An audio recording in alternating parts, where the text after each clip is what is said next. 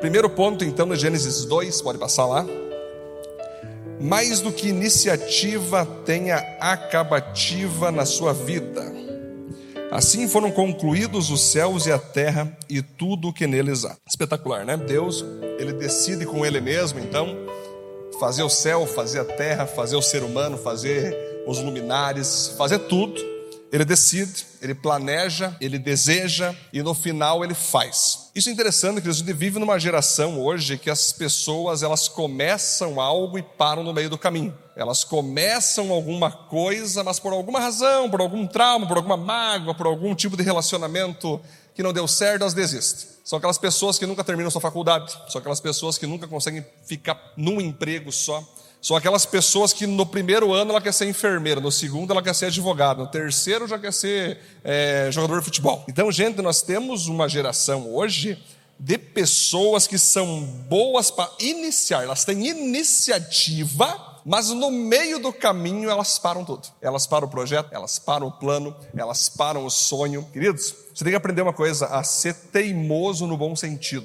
Se você botou algo no teu coração, se você entende que é de Deus, não seja você que vai destruir teus sonhos. Porque se você tem algo no teu coração, tu tem que perseguir até a morte. Tem que perseguir. Só a morte tem que impedir mesmo você de acabar com o que você tem no coração. Porque senão, a pessoa que não tem acabativa, ela nunca fecha ciclo, ela sempre está cheia de ciclo aberto. Ciclo aberto e ciclos abertos. Deus nos ensina aqui, então, queridos, nesse primeiro versículo do capítulo 2, que ele concluiu os céus e a terra e tudo o que nele há. É legal quando você conclui as coisas. Deus nos ensina, queridos, que nós temos que ser excelentes, que começa, que faz e termina. Tem muitos que eu conheço em Panambi, que começaram faculdade não sei o quê, pararam no caminho. Aí abriram uma outra, pararam no caminho. Sabe, Daiane, eu no lugar dessas pessoas, digamos que eu estou lá fazendo uma faculdade de engenharia e eu descubro que eu vou ser pastor. Eu vou terminar a faculdade de engenharia. Vou terminar para mim ser um pastor engenheiro. Eu vou ter um canudo a mais, Dani. Tem problema eu tenho um canudo a mais? Óbvio que não. As pessoas ficam assim, ah, agora descobri que o meu chamado é não sei o quê. Vou largar isso. Ah, agora descobri que, que eu devo fazer um outro curso, na verdade. vou parar isso. Gente, quando Deus dirige, amém. Quando Deus dirigiu, amém. Mas, queridos,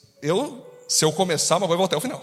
A não ser que Deus fale, encerra. Se Deus falar para ti, encerra, tu encerra. Agora, se Deus não te falou, conclui. Seja uma pessoa que conclui os teus sonhos e planos. O ponto 2, então, descansar é contemplar. No sétimo dia, então, Deus já havia concluído a obra que realizaram. E nesse dia descansou. Abençoou Deus o sétimo dia e o santificou, porque nele descansou de toda a obra que realizara na criação. Queridos, eu estou falando com vocês aqui sobre uma pós-graduação que eu fiz em liderança na, na, qual eu concluí, ok? Eu não comecei, parei, eu concluí essa pós-graduação. E eu lembro quando eu estava vendo aquela pós-graduação, minhas primeiras aulas, o pastor, o professor que estava falando comigo, e eu lembro que o pastor que começou a dar a primeira aula, Cássio, ele disse assim, gente, vamos estudar liderança no Jardim do Éden, né? Sobre Adão e Eva, né? Eu pensei, o que será que ele vai falar ali, né? Tomara que seja top, né? Estou pagando uma pós-graduação, né? Para mim poder, então, ter uma coisa top né? Aí aquele cara começou a destrinchar o jardim do Éden. E uma das coisas que ele destrinchou, Cailane, eu achei espetacular, não me esqueço mais, que ele disse que quando Deus fazia cada uma das suas criações, ele dizia: Isso ficou muito bom, isso ficou bom, isso ficou excelente, isso ficou top. E no sétimo dia ele descansou, daí o cara olhou e disse para nós ali que estávamos aula, aula online, né? Quando você faz teus trabalhos, tu pode dizer para o teu próprio trabalho que ficou bom? Se ainda não ficou bom, então tu não é um grande líder. O problema da nossa geração é que de qualquer jeito, tá bom. Ah, não, o que importa é fazer, né? O que importa é resolver. Quando você para para ver tua vida espiritual, tá boa? Tá legal? Não? Então tem que resolver. Quando você para para ver se tu tem discípulo, se tu está sendo um discipulador, se você está sendo um bom profissional, como você se avalia quando você olha para si mesmo? Você diz o quê? Não, eu estou indo bem, eu estou indo bem. Não é se orgulhar, queridos. Você se autoelogiar não é se orgulhar, é você ter certeza que está no caminho certo. Se você se avalia e vê que as coisas não estão tão legais, então você chega no momento que você tem que saber dizer para si mesmo: tá top. Quando você faz uma coisa para Deus, tá top, tá muito bom, tá legal. Porque o que é o descansar de Deus? Ele fez o planeta e todas as coisas em sete dias, né? Alguns pensam que esses sete dias pode ser sete mil anos, ou até mais que isso, porque Pedro falou que para Deus um dia é como mil anos. Mas de qualquer maneira, quando ele termina de fazer, ele diz para ele mesmo: ficou top. O teu primeiro professor que tem que existir, que vai te aprovar ou reprovar, é você mesmo. Se você não está convencido que você fez algo top, que você está top nessa área, que a tua família está show nessa área, trabalhe até que você mesmo diga para você mesmo que tá bom. Amém, queridos? Ponto 3, olha lá. A vida é um processo com tempos definidos. Essa é a história das origens do céu e da terra no tempo que foram criados. Quando o Senhor Deus fez o céu e a terra, ainda não tinha brotado nenhum arbusto no campo e nenhuma planta havia germinado, porque o Senhor Deus ainda não tinha feito chover sobre a terra e também não havia homem para cultivar o solo. É muito interessante aqui, queridos, que na época que então quando Deus cria o planeta, o jardim do Éden, não existia chuva, ainda não tinha chuva. Ela veio acontecer depois nos tempos de Noé, quando surge o dilúvio. Por isso todo mundo riu de Noé, porque não existia chuva, para a galera entender o que era chuva, né? Esses dias eu estava com o Natanael, e aí eu gosto de brincar com eles, né? Eu pego a bola de futebol, jogo no telhado da casa, assim, para ela cair de volta, né? Eles ficam apavorados, vai cair uma bomba, eles ficam assim correndo, a, a, bola vai cair e cai em algum deles, ele dá risada, né? E o Natanael pegou a bola, Kátia, e tentou jogar no telhado, né? Eu dei risada, né? A bola fez isso aqui, né? O telhado lá em cima, eu estava achando que jogava, né? Eu, tá bom, filho, fica aqui na minha garupa, vamos tentar. Eu já sabia que não ia dar certo, né? E joguei ele, a bola caiu no chão. Aí eu olhei para Cintia e falei, Cintia, dá uma olhada no Natanael aqui. Ó. Ele está querendo fazer uma coisa que não tem capacidade agora. Não é que ele não pode jogar bola no telhado, mas ele não tem capacidade agora. Deus ele sabia que o planeta ainda não estava preparado para receber chuva naquele momento. Era só uma irrigação. Quando Jesus disse: Estou indo para a cruz, e Pedro falou: Não vá, Senhor, porque eu vou morrer contigo. Jesus olhou e falou o seguinte: Você vai morrer comigo? Mas digo a verdade que antes do galo cantar, você vai me negar três vezes. E Pedro, não, não vou te negar, não. Tu vai negar sim. O que aconteceu, queridos? Pedro negou Jesus. Sabe por quê? Era porque Pedro não amava Jesus? Não, é porque ele não estava pronto para morrer por Jesus. A questão, queridos, não é que você não vai fazer ou não quer fazer. Tem coisas na tua vida que às vezes você não está pronto para fazer. Não significa que você não vá fazer um dia. Não significa que você não vai estar aonde você quer estar um dia. Mas tem muita coisa que não rompe na tua vida, porque você tem que ser humilde para entender que não é o tempo. Quando chegar o tempo, você vai fazer o que você quer fazer. Agora, se tu empurrar, se tu pressionar, se tu dar uma de Jezabel, vai acontecer como eu quero, né? Começar a pressionar, começar a pressar, tu vai se quebrar. Quem tem pressa, tropeça. Então tem coisas que você não está maduro o suficiente para fazer. O apóstolo Pedro, mais isso eu acho espetacular. Jesus disse para Pedro assim: Pedro, quando você era jovem, você ia para onde tu queria, mas vai chegar o tempo que você vai morrer para minha glória. E de fato, queridos, quando os caras chegaram no apóstolo Pedro para matar ele, queriam matar ele crucificado, ele disse: Crucificado que nem meu mestre, não, me crucifiquem de ponta cabeça, porque eu não sou digno de ser crucificado como meu Senhor. E ele foi crucificado de ponta cabeça. Ou seja, aquela palavra que ele deu lá atrás, Jesus, eu morrerei por ti. Naquele tempo ele não conseguia morrer ainda. Passa o tempo, ele morre. Então tem coisas que Deus não te dá às vezes, não é porque ele não quer te dar, é porque você você não está pronto para receber. Se você aprender isso, você vai ficar mais tranquilo, menos ansioso, menos preocupado. Deus não está te rejeitando, Ele só está te dizendo: você não está pronta para isso. Por mais que você queira fazer, não está pronto. Ou quer dar uma de Pedro? Estou pronto sim. Ah, está pronto, então tá. O galinho vai te lembrar na hora lá. Aí teve que o galo pregar para Pedro. O galo pregou: oh, oh, oh, você não está pronto.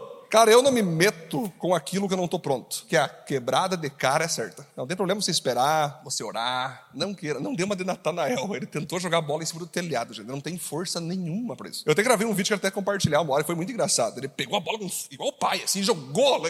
Que eu jogo lá em cima do telhado. Ele jogou no chão. Coitadinho, né? Eu até brinquei, Natanael. Tu não consegue, filho. Que palavra de reprovação. Não, não, essa é a realidade. Tu não consegue. Um dia tu vai conseguir, meu filho. Um dia tu vai conseguir. Será que a gente é humilde o suficiente para entender que tem coisas que não é da nossa praia agora? Pense nisso. O ponto 4, vamos lá. O homem foi criado do pó para que ele saiba de sua dependência. Todavia brotava água da terra e irrigava toda a superfície do solo. Então o Senhor Deus formou o homem do pó da terra e soprou em suas narinas o fôlego de vida, e o homem se tornou um ser vivente. Eu acho espetacular, queridos, que o pó da terra, se você for ver, um dia até praticamente quebrantei um, um ateu, ele era um dos chefes do ateísmo aqui em Panambi. Ele dizia que era conversa, o homem veio do macaco e não sei o que, que pó da terra era conversa. E eu falei, cara, pesquisa as fórmulas químicas, os elementos químicos do pó da terra e pesquisa os elementos químicos do corpo humano. Se der igual, tu tem que acreditar em Deus. E deu igual. Os elementos químicos do pó é os mesmos elementos químicos do nosso corpo, confirmando que Deus nos fez do pó. Interessante que Deus não nos fez do ouro, Deus não nos fez da prata, Deus não nos fez do bronze, Deus nos fez do pó. Por quê, gente? É para dizer que quem que manda? Você ou ele? Quem que é eterno? Você ou ele? Quem que é perfeito? Você ou ele? Então, se ele nos fez, queridos, do pó, e quando a pessoa morre, ela então volta pro pó. Toda vez que eu vejo uma pessoa morta na minha frente, faz bastante velório, né? Aí eu fico um tempo na frente do morto, assim. Porque você que vai em velório, você só vê o, o caixão. Mas nós que trabalhamos com pessoas que morrem, primeiro tu tem que ir na, no quarto, Amanda, para ver o, o corpo ali. Depois vai para uma salinha. Aí tu vê ali, tu vê várias vezes. É nítido que como, é como se fosse, queridos, Sabe aquela borboleta, aquele casulo que fica só, aquelas lagartas, que fica só o negócio seco assim? Isso é o corpo. Só fica, os, fica só uma, uma, questão ali, sem nada dentro. Se tu batesse assim, era capaz de quebrar tudo em pó. Assim. Esse é você e eu, queridos. A hora que nós partir, o corpo vai voltar para o pó. Alguns são cremados, outros são enterrados, mas no final é pó. Tu não vai levar nada, tu não vai levar nada contigo. Aí que tá.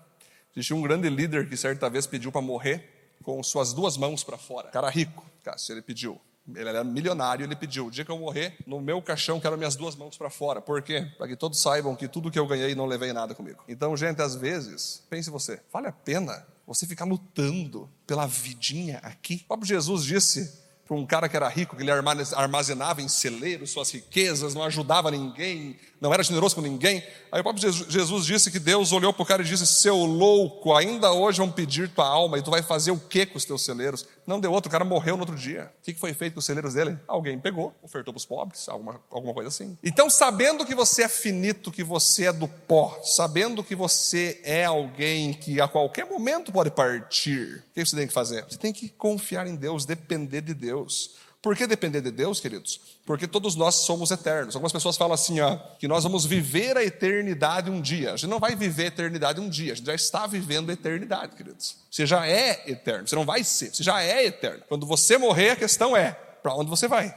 Interessante que quando você morrer, o corpo vai voltar ao normal para você ser jogado com o teu corpo para o céu, um corpo glorificado, ou com o teu corpo para o inferno. Porque você acha que Jesus disse que no inferno vai ter choro e ranger de dentes. Porque você acha que Jesus disse que se o teu olho direito te faz pecar, arranca ele, porque é melhor tu entrar no céu com um olho do que com os dois no inferno. Por que tu acha que ele fala isso? Se tua mão direita te faz pecar, arranca ela para tu entrar com uma mãozinha só lá em cima, do que tu ser lançado com as duas mãos no inferno. Olha que loucura, gente. Então, querido, Pense o que tu está fazendo com o teu corpo, né? Pense como é que você está lidando com o teu corpo, com a tua vida aqui, para que quando você partir, você possa ter o corpo glorificado, o tão sonhado corpo glorificado. Cara, eu quero, eu quero ver isso aí. Imagina um corpo que não sente dor, que não, que não tem doença, que é eterno. Rapaz do céu.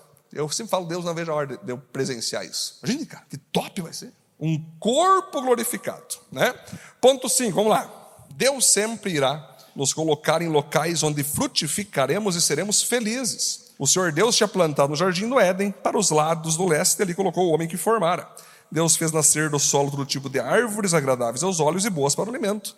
E no meio do jardim estava uma árvore da vida e a árvore do conhecimento do bem e do mal. Queridos, Deus, Ele quer que você esteja em locais aonde você é celebrado e não tolerado. Toda vez que Deus pegar você e que Deus te colocar em algum ambiente, com algum novo relacionamento, amizades, ministério, quando Deus está agindo, você vai ficar feliz em estar ali. Provérbios fala que as bênçãos do Senhor não incluem dor alguma. Às vezes você insiste em relacionamentos, em ambientes, em trabalhos que Deus não está te abençoando, Deus não está ali. Você se sente pesado, você se sente triste, você se sente perturbado. Aquilo que tu está fazendo, às vezes você fica triste, você não está gostando, você não está achando legal, tem algo que não te dá paz. Certamente Deus não está ali. Colossenses 3,15 diz: A paz do Senhor deve ser o árbitro do vosso coração. O que é o árbitro? Ei, aqui eu estou. Deus nunca vai estar onde não haja paz. Não estou dizendo que Deus não vai estar onde, tem, onde não tenha sofrimento, é onde não tem paz. Tem muita coisa, é, Pedro, que eu faço para Deus que eu não gosto, mas eu sinto paz. Que eu não queria fazer, mas eu sinto paz. Que eu sei que é um esforço horroroso de fazer, mas eu sinto paz. Então Deus nunca falou que nós deveríamos gostar de fazer o que Ele quer, mas sentir paz. Tu sabe que aquilo você deve fazer. Tu sabe que você foi chamado para fazer aquilo. Você sabe, sabe que você foi chamado para fazer aquilo e Deus fica feliz. Sempre digo, gente, que o local mais importante de você ficar feliz e frutificar é dentro da igreja. Porque se tu não der frutos na igreja local, você não vai dar fruto em nenhum lugar. Então, nós temos que analisar isso. Deus Ele sempre vai nos colocar um jardim, onde vai ter frutos, onde vai ter árvores, onde vai ter beleza, Ele quer que você fique aí. O ponto 6, vamos lá. Uma vida cheia do Espírito Santo precisa estar cercada das águas da presença e palavra de Deus. No Éden nascia um rio que irrigava o jardim e depois se dividia em quatro. O nome do primeiro é Pison. Ele percorre toda a terra de Avilá, onde existe ouro. O ouro daquela terra é excelente. Lá também existe o bdélio e a pedra de ônix. O segundo que percorre toda a terra de Cuxê e o Gion. O terceiro que corre pelo lado do leste da Síria é o Tigre. E o quarto rio é o Eufrates. Né? Então nós vamos perceber aqui, queridos, que Deus ele desde sua criação, ele já coloca água ao redor ali, porque água simboliza a vida, é o que mais nós precisamos para viver. Porque vocês acham que os astronautas, os cientistas, toda a galera estão tentando achar água em Marte ou água nos planetas. Porque se não tiver água, não tem vida, não tem como tu viver sem água. Não adianta eles quererem tirar foto, o robô pode ir lá para Marte, não precisa de água. Agora bota um ser humaninho lá, para ver se ele vive lá dentro sem água.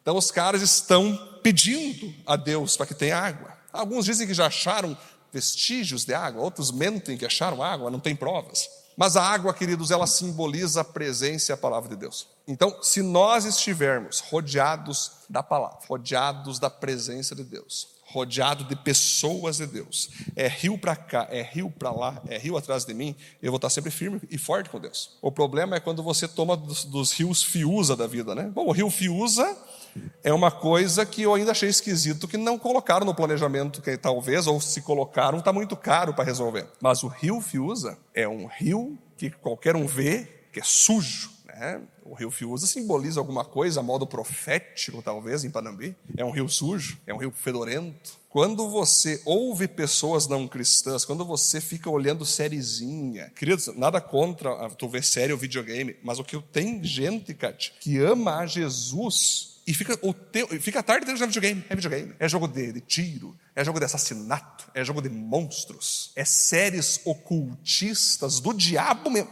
A pessoa fica bebendo daquilo. Nossa, pastor, que, que, para que tu faz isso? Eu faço, hein? Porque eu estou dizendo que água limpa é palavra de Deus na integridade.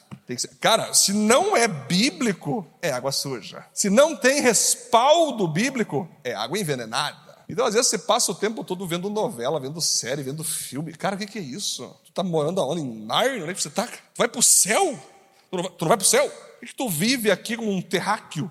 Tu não, devia, tu não devia estar o tempo todo com a palavra. Gente do céu. A Bíblia, queridos. Eu consigo ler a Bíblia e depois de ler a Bíblia eu consigo ler o STF. Eu consigo ler a Bíblia e depois de ler a Bíblia eu consigo ler todos os presidentes do mundo, o que, que eles têm no coração deles. Quando eu leio a Bíblia, eu consigo ler o que está acontecendo em nossa cidade, em nossa nação, em nosso planeta, pelas óticas aqui da Bíblia. Agora, quando você não lê a Bíblia, você vai ler as questões do mundo pelas óticas de quem você ouve. Sempre eu falo que você jamais deve ouvir alguém que não ouve a Deus. Jamais seja amigo de alguém que não é amigo de Deus. O ponto 7, olha que legal, gente, vamos seguir. Deus governa o homem e o homem governa o mundo. O Senhor Deus colocou o homem no jardim do Éden para cuidar dele e cultivá-lo. Olha que espetacular, queridos. Deus cria aqui então o planeta, o jardim do Éden, Deus cria para Adão, e ele fala: Adão, eu criei para que eu mesmo cuide para você. Não. Lucas, certa vez, um cara foi para África, um grande, um grande cara foi para África, um cara bem conhecido. E aí ele foi na África e ele viu aquela galera com os urubus do lado ali da galera, pobreza, miséria. E aí ele pensou em culpar a Deus. Ele pensou em culpar a Deus pela miséria da África. Mas aí ele começou a pensar na Europa, na Ásia, na América Latina. Países ricos, por exemplo, Estados Unidos, eles têm competição de quantos, de quantos hambúrguer você come. Você já viu isso, gente? Quem já viu? Ah, é, é um monte de pessoas bem magrinhas fazendo ali uma competição de quem come mais hambúrgueres. É alguém que tem noção de planeta ou é alguém que não tem noção nenhuma? Enquanto isso, está lá os africanos, alguns deles, com urubus pronto para comer bebês desnutridos. E aí ele chegou na seguinte conclusão, Alessandro, que a culpa daquelas pessoas estarem assim não era de Deus, era dele mesmo, era da própria humanidade. Vocês entendem que Deus não falou para nós que ele faria, ele falou para nós que nós tínhamos que fazer. Ele não vai fazer o que nós temos que fazer. Então Deus te deu esse poder de você cultivar aquilo que ele fez de você cuidar aquilo que Ele te deu, de você abençoar, trabalhar, resolver problemas. Lembro de uma outra história? Tinha ali um mato, né? Que começou a pegar fogo naquele mato. E aí todos os bichos começaram a se apavorar, né? Meu Deus, vamos morrer. Né? O leão começou, meu, temos que sair daqui. A girafa, temos que sair daqui. Que vai incendiar todo o mato, vai acabar com todos nós, tal. Daí um bem te vi, quem já sabe essa história, passava por eles, né? Ia na, no mar e ia até a, ali a fornalha, aquele fogo, e jogava uma aguinha. E depois ele ia de novo, jogava outra aguinha. Aí o leão olhou lá para a girafa, olha que idiota esse Bente vi. O que está fazendo, Bente? O Bente. O que, eu estou fazendo? A minha parte. Que borbada, hein? Às vezes, de fato, nós parecemos um Bente vi, jogando aguinha da palavra de Deus num planeta destruído. Mas a nossa parte está fazendo. O Bente vi entendeu que ele foi criado, Débora, para fazer aquilo. Dentro do corpo dele, grandioso, Agora, BNTV é um bicho interessante, né? Já, já chegaram a parar para ver o BNTV? Tu chega próximo, ele vaza, né? Ele não, não curte relacionamentos. Ele quer água, ele quer ele fica rodopiando, né? Gente, eu quero saber o seguinte: se tu está fazendo a tua parte. Eu não estou perguntando se a humanidade faz a parte dela, porque tu está fazendo a parte. O que depende de você, o que, que está tendo de diferença ao teu redor? O que depende de você, o planeta está sendo avivado? Quando a gente fala Viva Planet, queridos, nós temos um projeto de avivar o planeta assim em todas as nações. Mas o planeta começa em ti. O primeiro planeta que tu tem que avivar é você mesmo. O segundo planeta é tua família. O terceiro planeta é tua rua. O Aviva Planet, às vezes ele não começa de fora para dentro, é de dentro para fora. Esse planetão gigante que você vê, às vezes não é o foco principal agora. O foco é você arrumar teu quarto. Tem uns caras que dizem assim para os adolescentes: então você quer avivar o mundo? Começa avivando a louça da tua mãe. Tá uma sujeira, aviva ali. Pega uma esponjinha, um detergente, dá uma avivada ali. Ah, não, isso, isso não, mãe, isso aí tô fora. Começa avivando o teu quarto, organiza o teu quarto. É interessante, né, gente? A gente gosta de, de pensar grandiosamente, e temos que pensar. Só que Deus, através de Jesus, diz o seguinte: se eu for fiel no pouco, ele me colocará no muito. Vamos lá então, mais um. Deus nos abençoa e nos protege através de limites. O Senhor Deus ordenou ao homem: coma livremente de qualquer árvore do jardim, mas não coma da árvore do conhecimento do bem e do mal, porque no dia em que dela comer, certamente você morrerá. Olha que interessante, gente. Certa vez um homem estava andando na rua e tal, só ele. Aí ele viu uma placa escrita assim: Não entre nesse lago. Mas ele estava com calor. Ele olhou, viu só o, o, lago azul, o lago bonito, e ele viu a placa: Não entre nesse lago. Ele pensou: Vou entrar igual. Quando ele entra, tinha um monte de tubarão, e daí você já sabe o que aconteceu com ele. O que, é isso, queridos? Às vezes você não precisa entender por que, que Deus manda você não fazer as coisas. Só não faz, cara. Que o B.O. vai ser grande se você fazer. Deus, ele nos ama também dizendo não. Os mandamentos são todos nãos. Deus nem sempre vai nos explicar por que, que ele está permitindo tal coisa. E é tão interessante que quando o homem estava no jardim do Éden, ali Adão e Eva, tinha a árvore do conhecimento do bem e do mal. Mas algumas pessoas acreditam que quando eles comeram aquela fruta ali, né, o fruto, sei lá o que pode ser aquilo, que ninguém tem certeza que poderia ser. Eles conheceram o mal. Não, não, eles conheceram o bem e o mal. Aí eu lhe pergunto, o que que então Adão e Eva conheciam antes de conhecer o bem e o mal? Bem simples, eles conheciam a vontade de Deus. Eles faziam Deus sorrir, eles se relacionavam com Deus. Porque no momento que você conhece algo que é bom ou bem, automaticamente já vem o mal junto. O que, é o mal? A ausência do bem. O que, é o bem? A ausência do mal. Mas não é a inexistência, é a ausência. Se eu ligar a luz agora aqui, gente ligou a luz, pã, aqui é o bem. Só que eu posso desligar também, pá, logo vai ser o mal. Então, o papel principal nosso é fazer a vontade de Deus na nossa vida. Sabe por quê, queridos? Que a vontade de Deus, às vezes, vai parecer para algumas pessoas algo maldoso. Às vezes você vai fazer algumas coisas através da orientação de Cristo que para algumas pessoas você fez errado. Na ótica política, ética e moral. Algumas pessoas vão olhar por que você fez isso, você não devia ter feito isso. Quem disse que não devia ter feito isso? Deus mandou fazer isso. Não, mas não está certo, eu não, não senti paz no que tu fez. Problema é teu.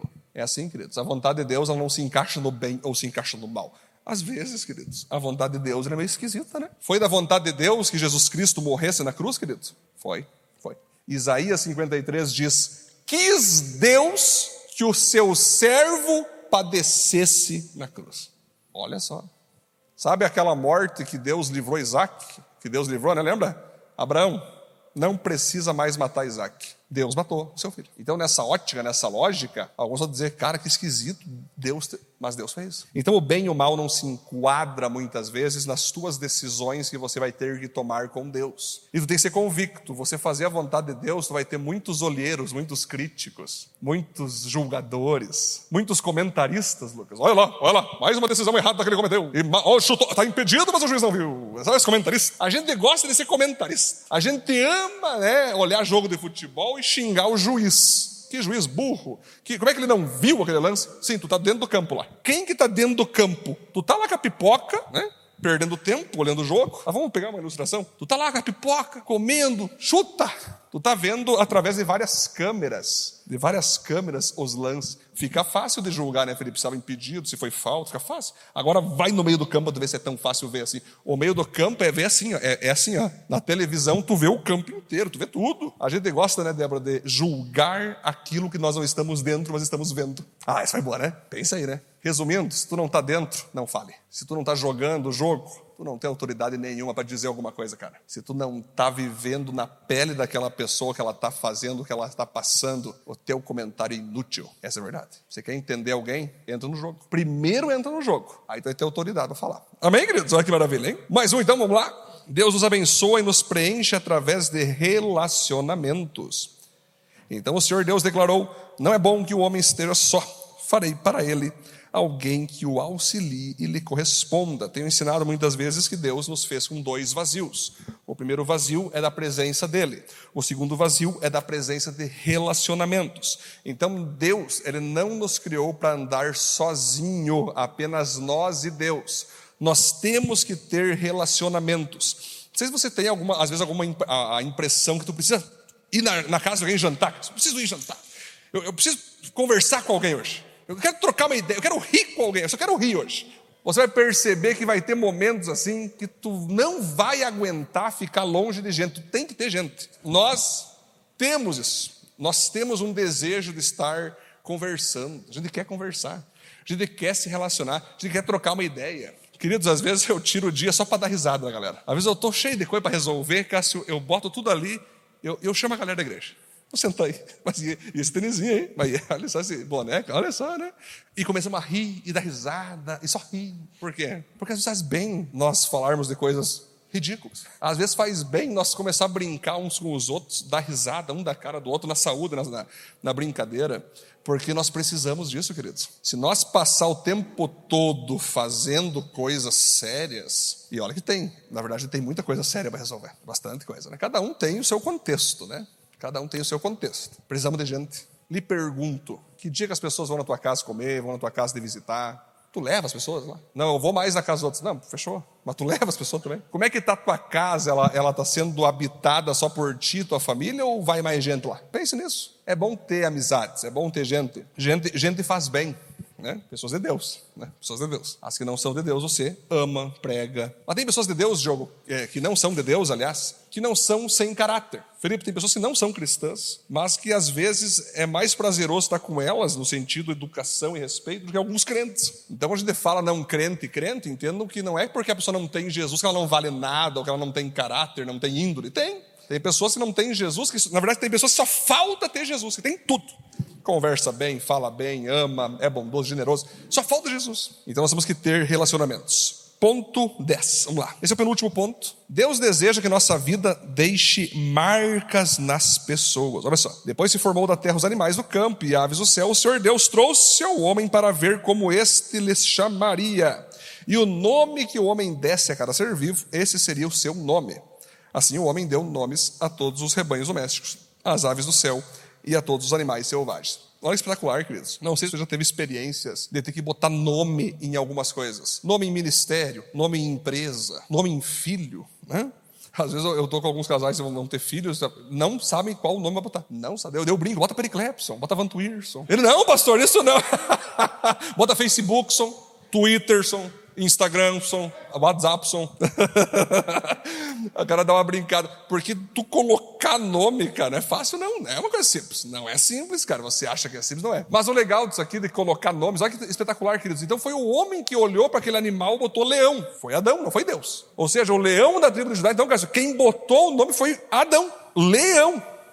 que eu acho legal é que nós temos que marcar a vida das pessoas. Eu tenho sempre um princípio comigo que se eu estiver na frente de uma pessoa, ela não vai sair da minha presença sem que eu libere uma marca nela. Foi uma Daiane pregou ontem, né? O Jacó né, se deslocou e mancou pro resto da vida. Eu também gosto de fazer isso. Fazer as pessoas mancarem para que sair da nossa presença. É assim, queridos. É nós não perder tempo quando nós estamos com alguém. Tem alguém na tua frente? De alguma forma, pelo menos uma palavra sua tem que marcar aquela pessoa. Gente, e marcar de tal maneira que daqui a 30 anos a pessoa lembre do que tu falou. Já pensou nisso? É nós aproveitar o tempo, porque os tempos são maus e as coisas estão acontecendo. Muito bom, mais um, e aí já vai finalizar. Um relacionamento de Deus começa quando as duas pessoas já pertencem a Ele. Todavia não se encontrou para o homem alguém que o auxiliasse e lhe correspondesse, aliás. Então o Senhor Deus fez o homem cair em profundo sono, enquanto se dormia, tirou uma das costelas, fechando o lugar com carne. Com a costela que havia tirado do homem, o Senhor Deus fez uma mulher e a levou até ele. Disse então o homem: Essa sim é osso dos meus ossos e carne minha carne. Ela será chamada mulher, porque do homem foi tirada. Por essa razão, o homem deixará pai e mãe e se unirá à sua mulher, e eles se tornarão uma só carne. O homem e sua mulher viviam luz e não sentiam vergonha. Olha interessante, queridos, aqui, nesse momento, nós aprendemos que Deus, quando Ele quer então te dar uma esposa, quando Ele quer te dar o teu cônjuge aí, né? Ele vai querer que você analise essas questões. A pessoa tem a mão de Deus? Show. A pessoa te respeita? Show. A pessoa é de Deus? Legal. A pessoa te faz feliz? Show. Você ama aquela pessoa, você vê Deus? Ela... Fechou. Então, né? ela não tem nada a esconder de ti, porque olha aqui, queridos. O homem e sua mulher viviam nus e não sentiam vergonha. O que é isso? essa pessoa te abre a vida ou não? Ela esconde coisas de você? Então não é de Deus. Estou dizendo que essa pessoa jamais vai ser de Deus, mas ela, se tem algo que ela te esconde, é porque Deus não está nesse negócio. E aqui não vale só para o relacionamento, queridos, de futuro cônjuge, ou namoro, noivado e casamento. É amizade mesmo. É você ter amigos ao teu redor que são crentes, mas se você tem alguém que está com você, mas não é uma pessoa aberta, não é uma pessoa que abre a vida para ti, não é uma pessoa que fala sobre ela, não é uma pessoa que abre a casa para você, não é uma pessoa, é uma pessoa muito misteriosa, você tem que saber se essa pessoa é de Deus. Porque a Bíblia fala, Jesus disse que ele é a luz. E nós devemos ser, então, luz. Luz é tudo aquilo que é visto. As pessoas veem como você é. As pessoas conhecem tuas qualidades, as pessoas conhecem tuas fraquezas, as pessoas conhecem a, a, as tuas iras, as tuas indignações, você é um livro aberto para aquela pessoa. Quando há muito mistério, tenha certeza que há muito pecado escondido.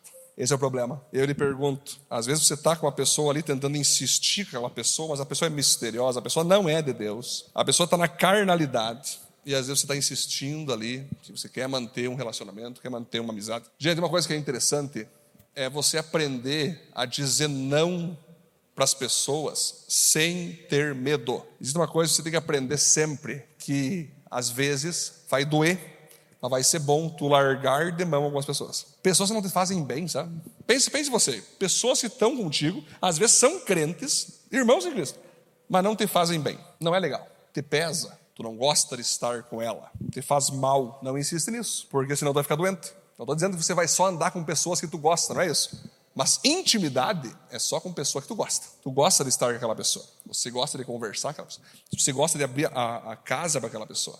Você confia naquela pessoa. Aquela pessoa te conquistou, aquela pessoa te convenceu que ela é de Deus, que ela ama a palavra, que ela não tem nada a esconder de ti. Quando eu entendo isso, aí sim eu posso liberar um relacionamento. Conclusão, para finalizar então: permita Deus te governar, e assim você governará o planeta.